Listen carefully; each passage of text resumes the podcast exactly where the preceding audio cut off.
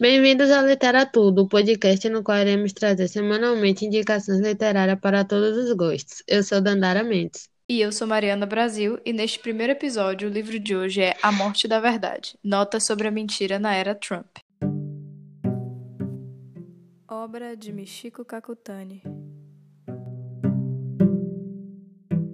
O livro é uma análise crítica às atuais problemáticas enfrentadas pelo jornalismo, com enfoque no cenário estadunidense, como fake news, desinformação e a interferência governamental naquilo que é divulgado. Apesar de ter uma abordagem mais voltada à situação política e jornalística norte-americana, o livro aborda questões igualmente presentes no ramo da comunicação brasileira. O impacto das fake news, algoritmos e a omissão de informações por governantes foram e são embates frequentes na mídia do Brasil e do mundo. Apesar da formação em literatura inglesa pela Universidade de Yale em 1976, Michiko Kakutani envolveu-se com jornalismo a partir do seu trabalho como repórter para o The Washington Post e, em seguida, entre 1977 e 1979, para a revista Time.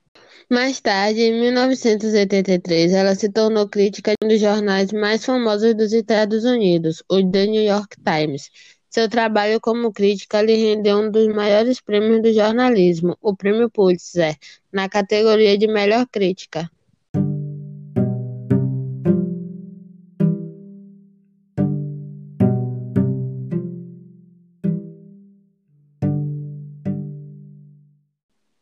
Bem, quando eu tive contato com esse livro, eu achei muito importante porque são questões muito atuais e que, para quem está interessado na área ou para quem já é da área, é muito bom ter essa, esse repertório, essa noção, tanto da, do mercado, né, a questão jornalística, quanto da questão política, né?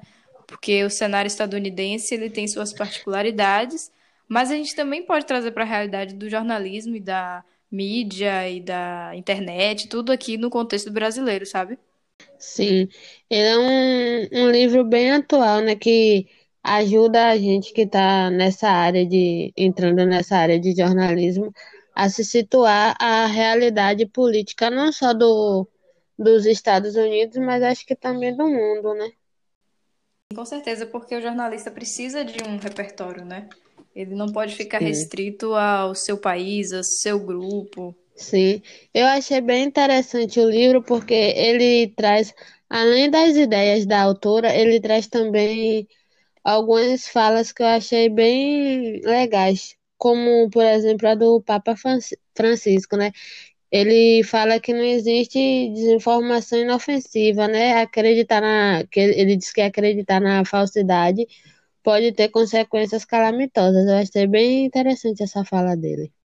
Sim, é muito bom, porque a gente acha que às vezes. A gente não, né? Que a gente tá na área, tem mais noção, mas as pessoas acham que uma fake news aqui, uma mensagem falsa no WhatsApp ali, não torna transtorno, mas é o efeito borboleta, né? Uma coisinha que gera impacto em toda aquela pessoa, em toda aquela Sim. comunidade. É como, é como diz também o, o ex-presidente Barack Obama, né?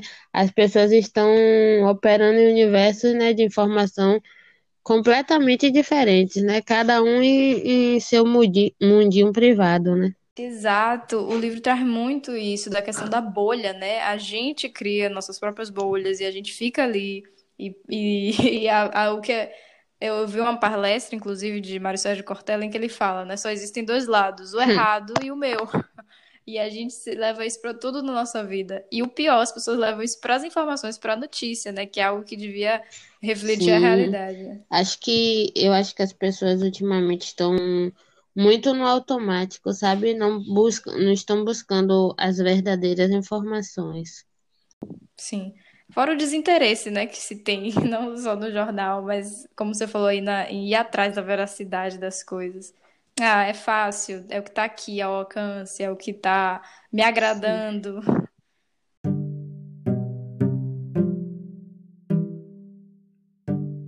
Bem, pessoal, esse foi nosso primeiro podcast de indicações literárias. A gente espera que vocês tenham gostado.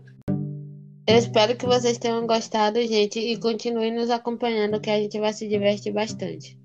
Tchau, é beijo. Isso aí, tchau, tchau, galera.